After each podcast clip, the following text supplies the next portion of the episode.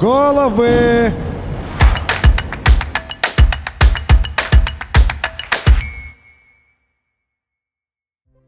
Привет, меня зовут Алексей Миронов.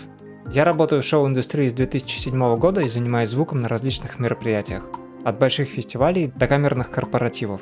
Этот подкаст об обратной стороне шоу, о которой зрители даже не подозревают. О людях и об их огромном труде, благодаря которому существует целая индустрия.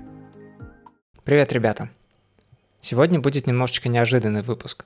Мы поговорим с кинезиологом Алексеем Жуковым о том, как кинезиология может помочь в заботе о своем здоровье, особенно в нашей индустрии, с ее дикими рабочими ритмами. Нам очень хотелось бы узнать, интересна ли вам тема этого подкаста, так как есть идея сделать несколько дополнительных выпусков и рассмотреть некоторые подтемы более подробно. Итак, поехали. Я могу рассказать небольшую предысторию про то, как, почему я начал придумывать, почему я начал думать о, о таком эфире. Помните, где-то год назад, да, я к вам в первый раз пришел, и у меня тогда был запрос насчет спины. Довольно часто у меня были какие-то вещи, которые либо не давали двигаться, либо вот те же истории, когда я пытался что-то в одиночку поднимать, они тоже происходили, и я подумал, что, ну, наверное, надо поддерживать организм, чтобы таких не было штуковин. А потом казалось, что есть на самом деле еще куча других вещей, типа плоскостопие, да, и там какие-то другие вещи. Большинство людей не понимают, что у них, возможно, такие проблемы, потому что они просто не знают о существовании. Точек входа проблемы. Точек входа проблемы, да. То есть многие думают, что там, где болит, то место и надо лечить. Да. А на самом деле организм, он многогранен, и существует куча взаимосвязей в нем. То есть существует структурный компонент, эмоциональный компонент, энергетический компонент и химический компонент. И как я там многим люблю говорить, что приходит 4 человека с болью в пояснице, но у каждого с одной и той же болью, с ощущениями, но у каждого человека, там, благодаря а, мнолемышечному тестированию, а, терапевтическим локализациям, различным тестам, подходам мы выявляем абсолютно разные причины этой боли.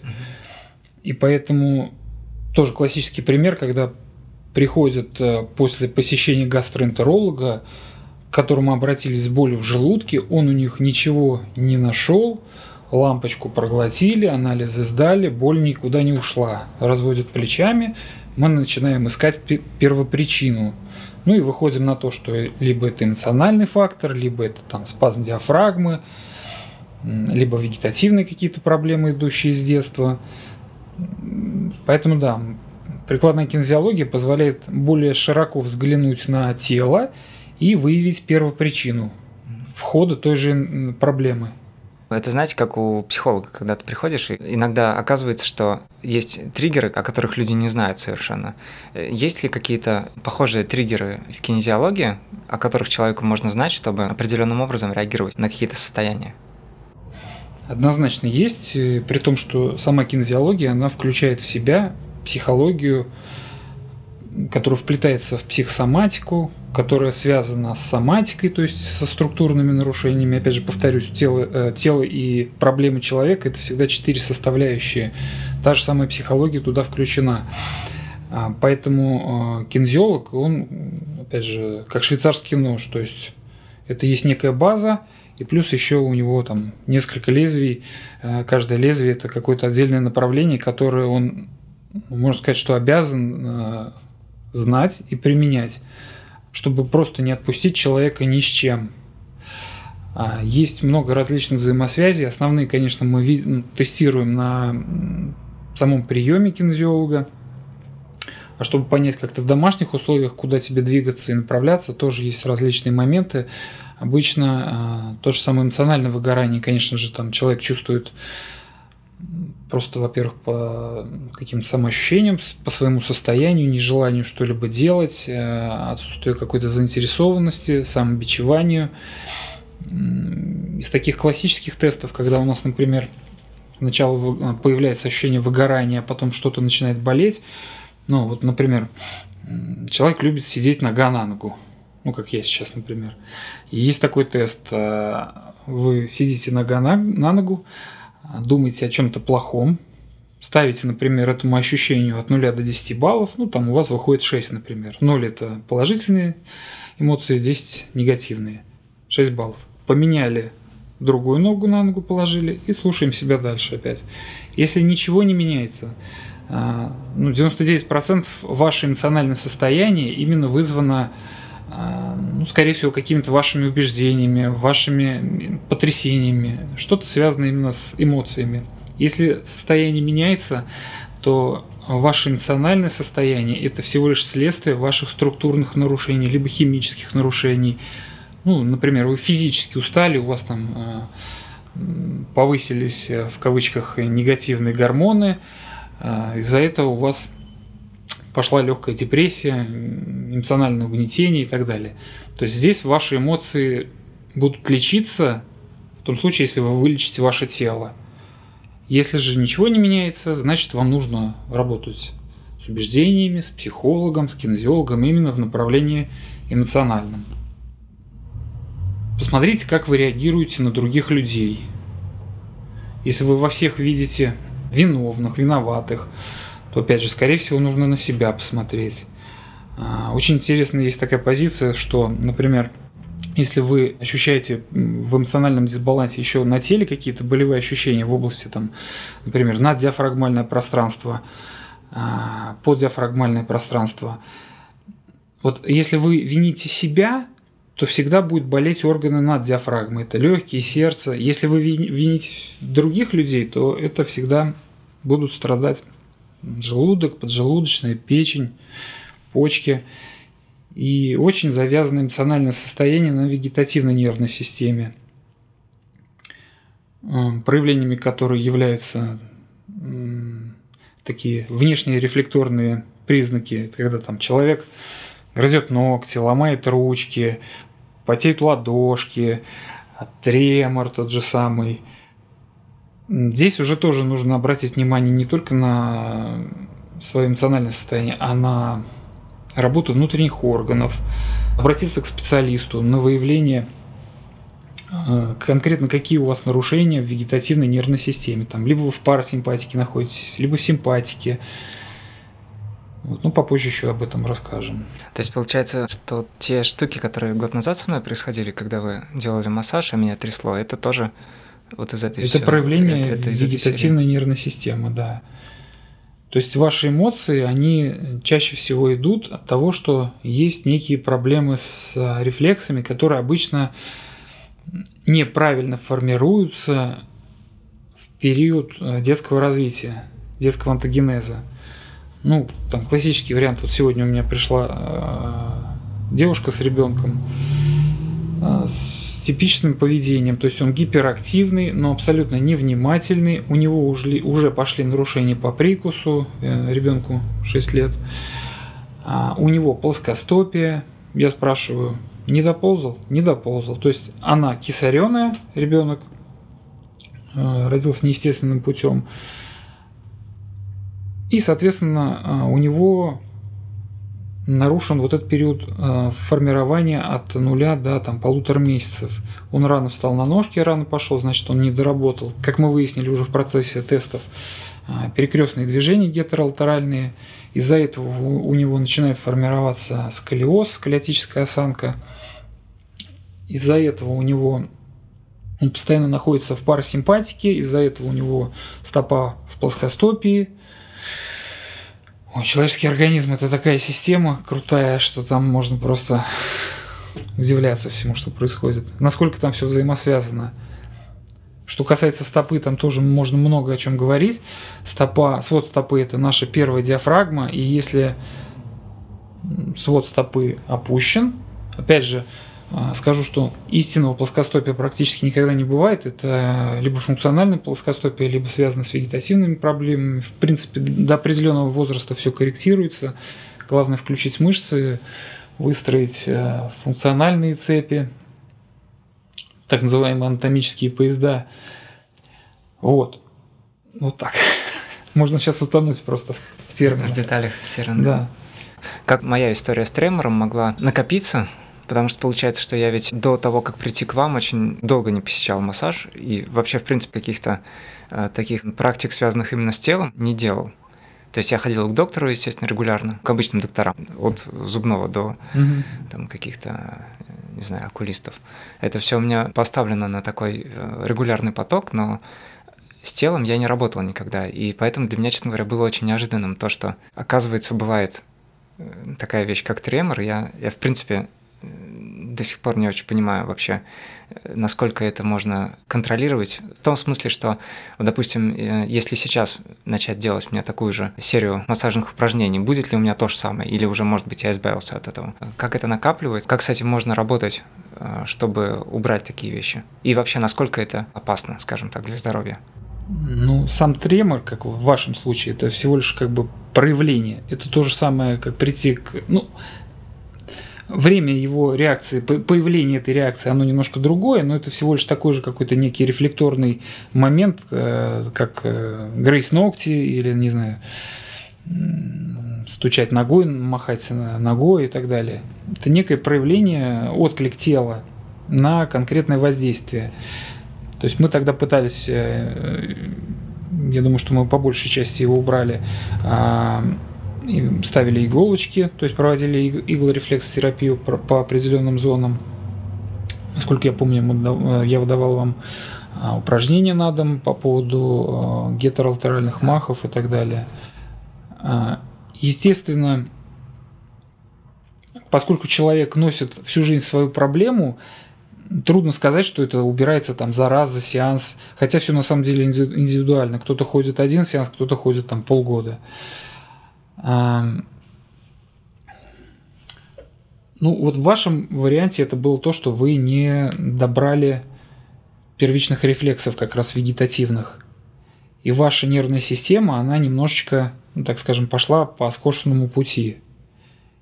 И сейчас любое а, воздействие, связанное с вегетативной нервной системой, оно дает вот такие выбросы. Ну, с этим надо, конечно, продолжать работать. Но вот критичного в этом ничего такого нет. От этого никто не умирал. Причин на самом деле очень много. То есть у вас еще присутствует гиперфасилитация. Это когда мышцы все наоборот сжаты очень. Вы все время гиперсобраны, потому что ваши мозги могут подумать, что если вы сейчас расслабитесь, то вы вообще рассыпетесь. Есть да, такой даже момент. сейчас, наверное, когда я сижу. Да, ну вот поэтому такая есть у вас гиперответственность, а, перфекционизм некий, требовательность к другим людям, насколько я помню все наши разговоры. Все время находитесь на стороже, на самоконтроле. И есть некое дистанцирование от людей. То есть вам хорошо в своем каком-то узком кругу, кому вы полностью доверяете – есть в этом некий интровертизм. То есть у вас работа связана с большим количеством людей, но от этого вы можете, наоборот, еще больше уставать. Ну, поэтому, у меня, у меня так и есть. Да, поэтому с этим нужно работать. И вы живете э, по рефлексам. У вас э, постоянно вот могут такие быть, проявляться э, либо эти, либо другие рефлексы. То есть вы можете реагировать на ситуации не а, разумом, а эмоциями. Либо в страхе уходить, либо там, наоборот, э, как бей-беги, либо гнев какой-то поднимать. Ну, опять же, чтобы выходить из этого состояния, нужно убирать из себя, если мы говорим чисто про психологию, вот этот перфекционизм, есть правило такое, хочешь сделать, хочешь получить 80% результата, сделай на, на 20%. То есть давайте себе какое-то послабление. А, если уж мы говорим о том, как с этим справиться, то есть тоже куча всяких методов. А, что касается физических, это нужно опять же применять легкую физическую культуру, потому что нужно мозги перестраивать э, с эмоций на физику. После этого они лучше отдыхают. Есть такой метод, когда мы ложимся ну, там, на кровать, на пол, неважно, и акцентированно напрягаем каждую мышцу отдельно, от, там, от шеи, от бровей, по 5 секунд напрягаем изолированную мышцу, 20 секунд отдыхаем. Дальше спустились мысленно по региону, напрягли там, между лопатками, расслабились. То есть, когда человеку говорят, ну, просто научись расслабляться. Просто лечь и расслабиться это практически невозможно. А расслабление всегда наступает после легкого напряжения. Поэтому нужно, ну, вы, наверное, знаете такой метод. Из-за того, что у нас такая сфера, подверженная, так сказать, постоянным перегрузкам, наверное, в принципе невозможно ведь всегда контролировать состояние организма. И я сейчас говорю не о том, что э, там надо к доктору регулярно ходить, это, это и так понятно, но а, я просто вспоминаю, допустим, различные летние мероприятия, которые раньше проходили в виде больших фестивалей, когда мы целую неделю можем быть на площадке. Понятно, что мы ездим домой там поспать, помыться, но все остальное время, условно там по, не знаю, 20 часов, мы постоянно в поле, на работе. К этому привыкаешь очень быстро, но э, очень часто после таких работ возникают ситуации, когда э, ну, надо идти к доктору, потому что что-то там защемил, что-то болит, голова болит постоянно, никак вот не, э, не избавиться. Здесь можно порассуждать. Но если вы 20 часов в сутки работаете и 4 часа спите, э, здесь как бы другого и не жди. Ну, то есть сон, что в психологии, что в кинезиологии есть очевидные ответы, очевидные решения, но ну, так, выслушав, мы это принимаем, нам кажется, что мы так и живем, и на самом деле другого ничего не нужно. То есть требуется сон, требуется спорт, требуется правильное питание, требуется э, эмоциональная стабильность. Но опять же, к эмоциональной стабильности мы приходим, там, можем заходить через предыдущие три звена. В первую очередь, если нет хорошего сна, все остальное тоже начнет рушиться. Поэтому либо мы работаем там неделю по 20 часов, и потом две недели отсыпаемся и приводим себя в тонус, либо мы меняем работу или как-то по-другому работаем, но там зачастую это невозможно. Потому что это ваше любимое дело, вы профессионал в нем, вы не хотите из него уходить, вы многого достигли.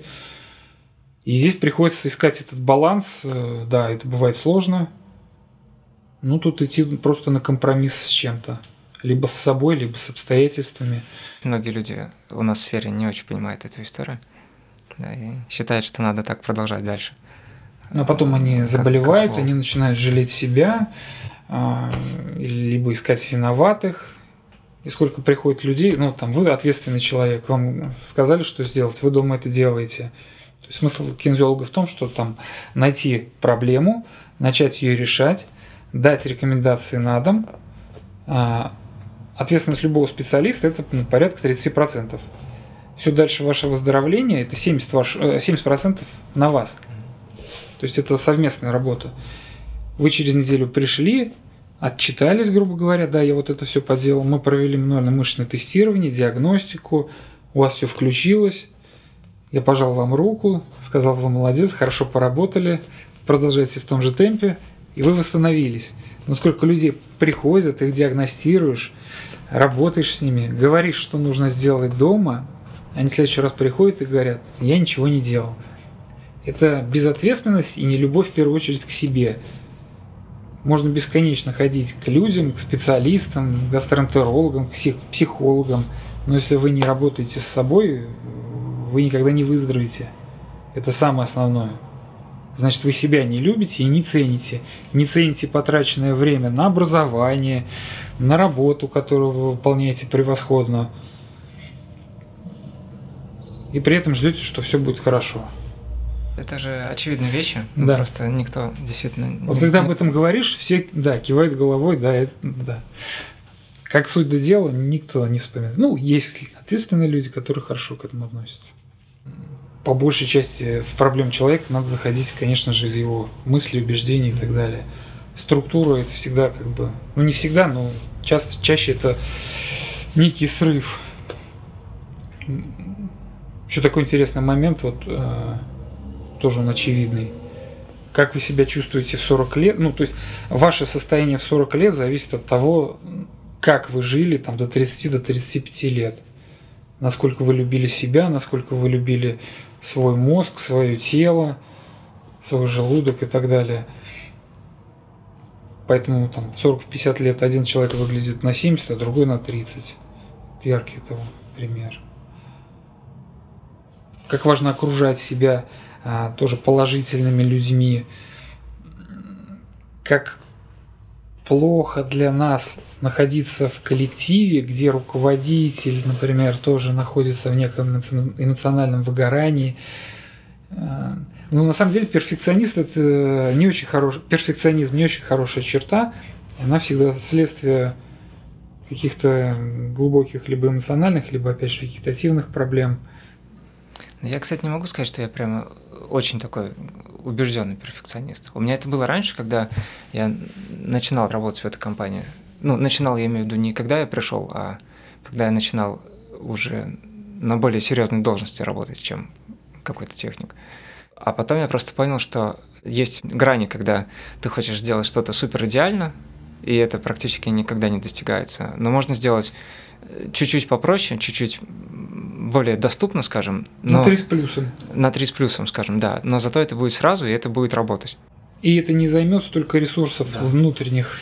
Да, и, и по большей части в последние, я не знаю, ну как минимум пять лет, наверное, я именно таким методом действую. То есть я понимаю, где я э, должен сделать что-то идеально, и там я по возможности стараюсь сделать идеально. Но если у меня не получается, то я не огорчаюсь. Я, я делаю, как я могу делать, и, и зачастую это все равно очень хороший дает результат во всем. Ну, у вас большой коллектив? Э, нет, у нас ну, около там, 8 человек. Ну, соответственно, вы умеете все хорошо делегировать. Нет, я, я очень плохо делегирую. И, ну, я делегирую, э, когда я понимаю, что третий выпуск подряд эта история будет. Я делегирую, когда я понимаю, что эта вещь не может нанести урон имиджу фирмы.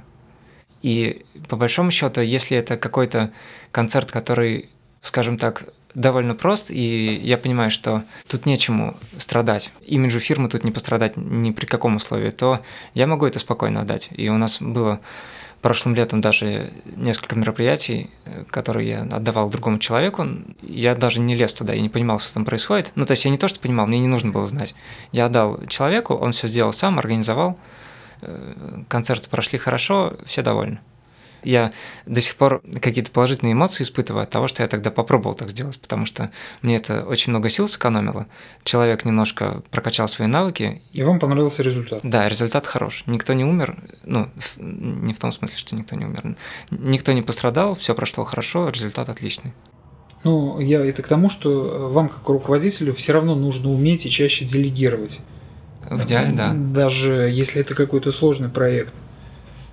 В идеале, Потому, да, конечно. Да, потому что это в первую очередь наносит вам эмоциональный урон. Когда вы себя все время держите в, в таком неком тонусе, что все зависит от вас. Если уж вы там, завели себе фирму, организовали с коллективом, нужно распределять. Не надо все тащить на себе. Опять же, если там послушают э, мои многие клиенты, они про себя знают, что это их основная проблема, и они сами об этом говорят что мы лучше посидим до 4 утра ночью, там сделаем. Притом это тоже э, руководители некие в неких сферах, можно сказать, что руководители. Но из-за того, что у них есть боязнь, что кроме них никто ничего не сделает, они вредят э, себе в первую очередь. Недосыпы, нервы и так далее. Но насчет недосыпов раньше я действительно действовал так, что я мог сидеть до 3-4 утра что-то делать, какие-то сметы писать, какие-то инструкции для персонала составлять, но где-то с 16 года я понял, что это, в принципе, бесполезная история, потому что ночью мозг вообще не работает. Он работает, но он очень медленно работает. И получается, что то, что я могу э, сделать с утра за полчаса, ночью я буду делать 3 часа. И поэтому для меня лучше лечь э, в 11 спать и потом встать, например, в 7 или 8, спокойненько сделать все до полудня – чем сидеть до 4 утра с мыслью, что я такой герой, сейчас я э, сделаю всем хорошо, все, все получат от меня ночью письмо и будут, э, там, не знаю, будут хорошо работать на мероприятии, но зато я сам упорюсь. Потому что у меня, может быть, следующий день такой же длинный будет. Да. То есть я, я, слава богу, понял, что просто лично для моего организма нет смысла делать эти геройские поступки, ну, потому что они бесполезны оказываются. Но но вот у меня есть несколько знакомых, которые все равно так продолжают поступать, хоть им говоришь, что лучше лечь пораньше поспать и, и пораньше встать, но люди все равно, видимо, боятся отпустить какой-то момент с контролем работы. И, ну, естественно, у них куча проблем от этого. Они еще и боятся, да, то есть они боятся уснуть, подсознательно думая, что это какой-то разрыв этого вот уже цикла, что вот они вечером, раз начали что-то готовить, они завтра должны это закончить, и сон это как-то повредит этому. А вот если мы, например, что-то учим на, на долгую, то, соответственно, мы должны за день, наоборот, это поучить. Ночью мозг это отработает, лучше запомнит. Потому что утром, если все перед уроками там, или перед сессией учить, потом вылетит все. Да, да, да, конечно. я обожаю именно какую-то европейскую, э, европейский закон по поводу работы. Ты ушел в 6 часов, ты, тебе не имеет права никто позвонить, и ты не имеешь права, любя себя, брать... Дом... Ну, это вот наши законы, наши традиции. Это очень плохо. Когда они приходят домой, там, у меня бабушка педагог тоже категории высокой, и вот это вот до ночи сидеть, э, проверять, есть рабочий момент, есть э, трудовой договор, где написано там с 8 до 6. Ну, понятно, что у нас сейчас уже от этого никуда не деться, но это не совсем правильно, конечно. Я стараюсь сознательно иногда просто убирать телефон или не лезть в почту да, рабочую да, да. после какого-то времени, после там 6-8. Но у меня это редко получается, и плюс еще у нас все-таки такая сфера, что там могут позвонить в 11 вечера и сказать, завтра с утра концерт. Вот, но тем не менее, я как-то стараюсь некоторых людей вокруг, в окружении в своем ближайшем приучать, что не нужно работать ночью, не нужно быть постоянно на связи, потому что Конечно. это, в общем-то, от этого нет такой большой пользы, и от того, что я, допустим, посчитаю смету в ночь, отправлю ее кому-то, ее посмотрят только утром. Так зачем мне считать ее ночью, если я могу встать пораньше утром и посчитать, и отправить, и результат будет одинаков абсолютно. А так получается, что я врежу себе, компания не получает от этой истории в любом случае никакой пользы. Спрашивается, зачем это делать так? Вот именно в нашей сфере есть такая проблема, что люди очень, не понимая, к этому подходят, и они думают, что если у человека у какого-то есть запрос на оборудование, то ему должны сразу ответить. Сразу трубку взять, сразу там письмо написать. Неисправимая штука, мне кажется, пока что. Пока люди не начнут тоже думать о том, что нужно какие-то составлять все-таки как это назвать, планы действий. Ну, это даже некий этический момент. Ну, то есть, э, рабочий день закончился. Ты можешь позвонить, там, пожелать спокойной ночи своему сотруднику, а не требовать э, чего-то. Ну, позвони ты утром. Это, опять же, а к вопросу неумения делегировать выше стоящего руководства некого, там, абстрактно мы берем, неумение распределить э, график работы на последующие дни, ну, не знаю, в итоге эти же сотрудники будут получать эмоциональное выгорание, депрессию и так далее. Потому что если им там в 10 ночи звонит руководитель, он уже априори думает, что он, э, с него сейчас что-то спросят. А ему спать уже пора. А он начинает себя накручивать и так далее. И что будет с этим сотрудником? Через месяц этот руководитель будет искать другого сотрудника, заново его учить и ждать от него тоже каких-то результатов. Поэтому важны некие какие-то там выездные сессии отдыха, там, не знаю, сплавы, походы, прогулки, не знаю, выходы в бары, на природу и так далее. Вот эти истории со звонками поздно вечером или с письмами в 11 вечера, это как будто бы некая манипуляция, потому что они как будто бы заставляют сделать что-то сразу, рассказывая, что иначе сейчас там, не знаю, мир рухнет. Но очень сложно их переубедить в том, что то есть очень, очень сложно даже им дать понять, что они пытаются манипулировать, потому что они сами немножко, видимо, в другом мире живут. Да, они, нет, их бесполезно переучивать. Либо вы попадаете под манипуляцию и делаете, как он хочет, либо вы э, не попадаете под манипуляцию. Естественно, он расстраивается, но это тоже некий паттерн. Если вы один, два, три раза не попадете на манипуляцию, он перестанет вам звонить. Это как э, человек, который, ну, есть такие пациенты, которые приходят просто поговорить. Ну, если им, а, так скажем, не говорить то, что они хотят слушать, они перестают просто ходить. И им не важно, там, болит у них спина или не болит у них спина. Здесь то же самое.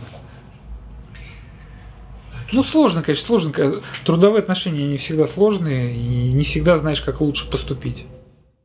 Еще такой момент, что чтобы выходить из стресса, нужно себе всегда ставить какие-то планы. Ну, не долгосрочные, не совсем долгосрочные, но и не краткосрочные. Ну, тоже вы, наверное, об этом знаете, слышали. То есть э, план должен реализовываться поэтапно, по чуть-чуть, поступенчато. И, соответственно, э, с получением каждого э, мини-результата, с зашагиванием на каждую ступеньку, мы получаем выброс положительных гормонов, выходим из стрессовой ситуации. Затем нам опять хочется сделать этот шаг, потому что наш мозг помнит, что мы сейчас получим вознаграждение в виде эмоций и так далее. А если мы себе строим какие-то планы э, космические, мы понимаем, что мы не знаем, когда к этому придем вообще, и придем ли мы вообще к этому. И поэтому многие отказываются от своих идей, там, от э, реализации каких-то планов, потому что э, сначала у них ничего не получается, но они идут просто не тем путем. В работе то же самое. Нужно четко, получается, ставить какие-то цели и себе, и подчиненным, и конкретно их выполнять. То есть получается, что даже с медицинской точки зрения есть э, обоснование того, почему легче идти маленькими шагами. Конечно. Про гормоны. Ну, ну, это чисто гормоны, да. Положительные гормоны выбрасываются и живут, э, ну, в кавычках положительные, нет хороших и плохих. Там порядка 20-30 минут. Мы получили э, то, чего ждали, мы резко обрадовались, э, прошло 20 минут, ну, то есть мы же не ходим в эйфории целыми днями по сути. Зато мы долго чем очень ходим депрессивными, потому что там кортизол или адреналин, они очень долго размываются. Соответственно, вообще человек, он на 80% всегда думает больше о плохом, нежели о хорошем.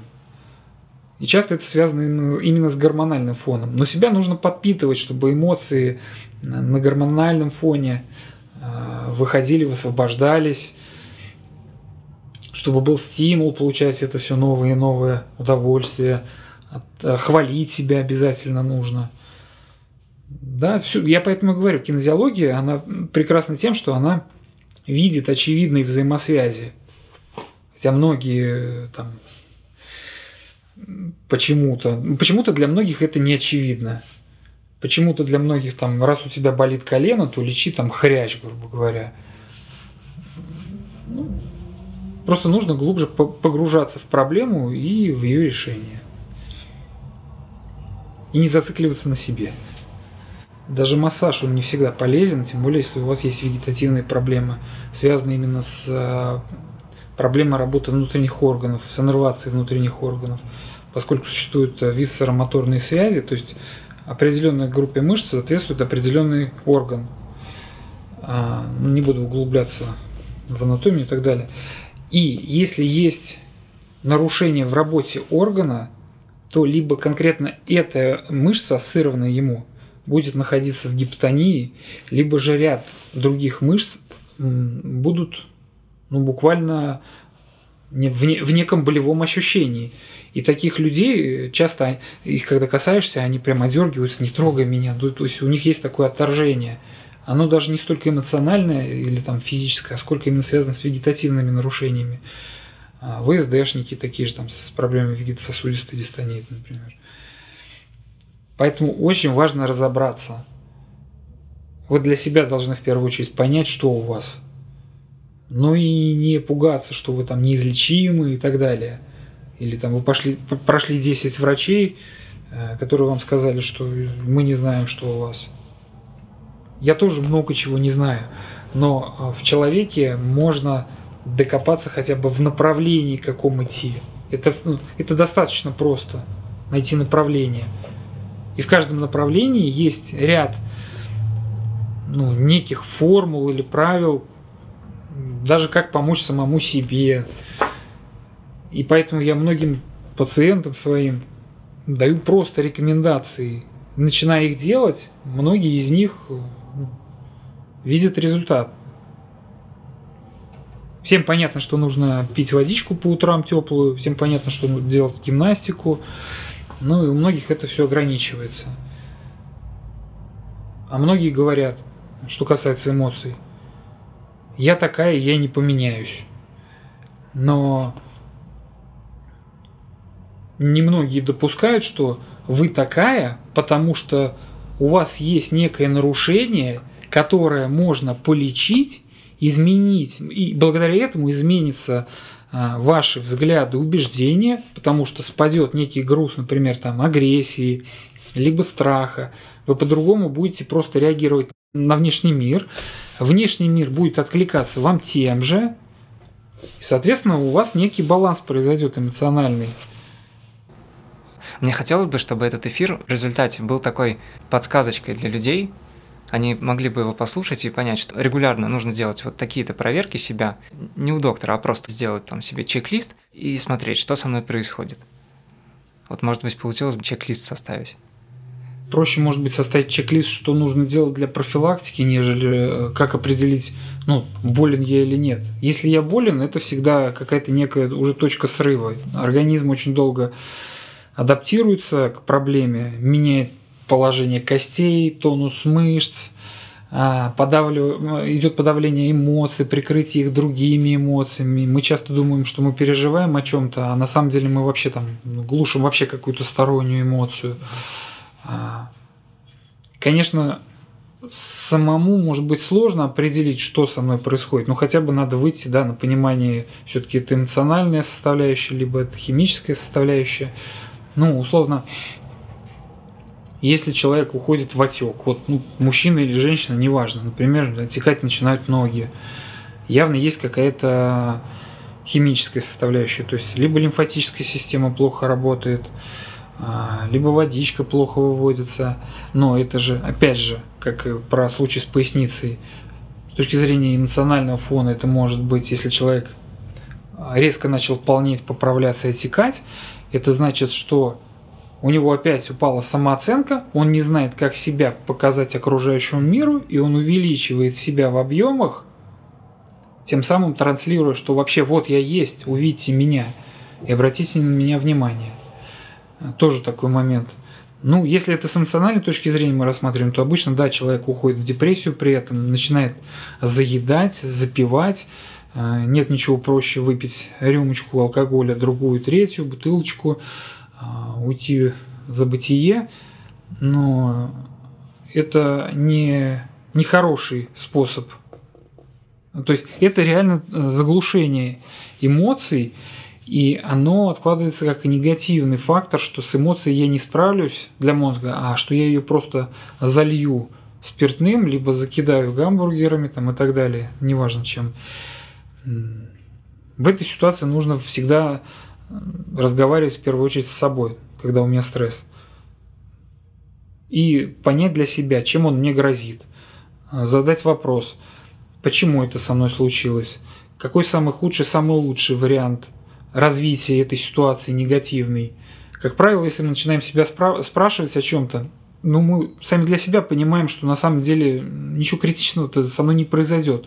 Ну, либо я там отчитаюсь, э, и меня, или меня отчитают у руководства, и дальше я пойду работать, исправлю свои косяки, либо там еще что-то произойдет.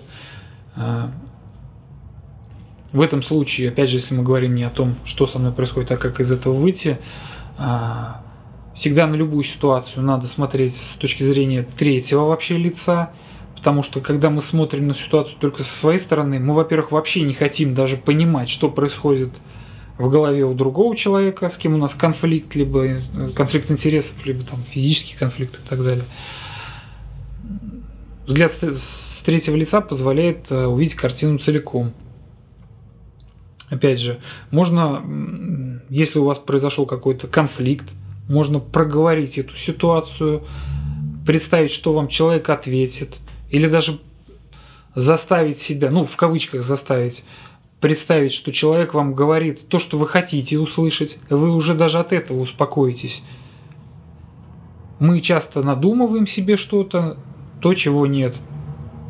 На самом деле, как я там в последнее время всем говорю, никто о нас ничего не думает. Есть ежеминутная ситуация, которую там вы из нее ушли домой, начинаете неделю о ней переживать, а другой человек уж про это забыл давно. Поэтому не циклитесь. А если вас уж, уж это так настолько беспокоит, так выйдите опять на положительный разговор и спросите, почему с нами это произошло. Давай просто спокойно поговорим и все.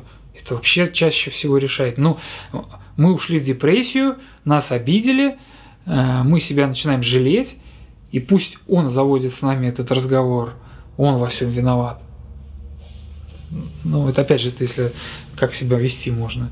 А что касается по признакам, ну, когда у нас болит структура, она у нас болит чаще всего в каком-то положении. Если мы там что-то сломали, надорвали, э, зажали нерв, э, грыжа вылезла, неважно там. Либо мы стоя, ну, либо у нас стоя болеть начинает, либо сидя, либо лежа. Если болит во всех положениях, скорее всего, это либо вегетатика, либо это эмоции какие-то фонят на тело. Психосоматическая составляющая. Потому что структура может болеть либо при компрессии, либо при растяжении, то есть при смене положения тела. Ну что у нас, какая еще составляющая? Ну, там бесконечно можно, конечно, разбирать, а лучше разбирать каждый случай отдельно. Если уж у кого-то так прям конкретно возникнет вопрос, то я всегда открыт к общению. Вы можете там написать, я э, просто так могу проконсультировать. Сидим сейчас, разговариваем, у меня как вспышки из разряда. А, вот как оно работает. Постоянно. То есть я о чем-то догадывался раньше, но все равно у меня вот очень много таких э, сейчас возникает мыслей. Итогом может быть то, что э, любите себя. Вот это такая банальщина э, очевидная, которую мы все всегда забываем. Мы тонем в работе, мы тонем в каких-то вымышленных обязанностях, э, требованиях, самоуничижении. Вот полюбите себя, успокойтесь, подышите спокойно, там, поделайте гимнастику животом, научитесь жить в моменте, в осознанности – Посмотрите, что вас окружает. Обязательно хотя бы раз в неделю выбирайтесь, э, чтобы хотя бы глазами цепляться за что-то новое, там, природу, музей. Не просто, когда спрашиваю иногда, а вы гуляете, там, делаете себе какие-то прогулки? Ну да, там каждый день до магазина 15 минут. И вот мы ходим одной и той же дорогой, покупая себе кефир и хлеб, идем обратно, а выхода никакого не находим. Раз, развивайте в себе осознанность. Вдохните, почувствуйте, как струя воздуха проходит через нос. Посмотрите на лист какой-то, не знаю, там, послушайте шум, при этом ни о чем больше не думайте. Научитесь разгружать свои мозги, и тогда вы будете меньше стрессовать. Не живите прошлым, не живите будущим. Прошлое уже прошло, будущее не будет, пока вы не начнете делать что-то в настоящем. Живите настоящим и любите себя. Друзья, спасибо, что послушали. Нам очень хотелось бы получить фидбэк по этому выпуску. И также подписывайтесь на подкаст, чтобы не пропустить следующее.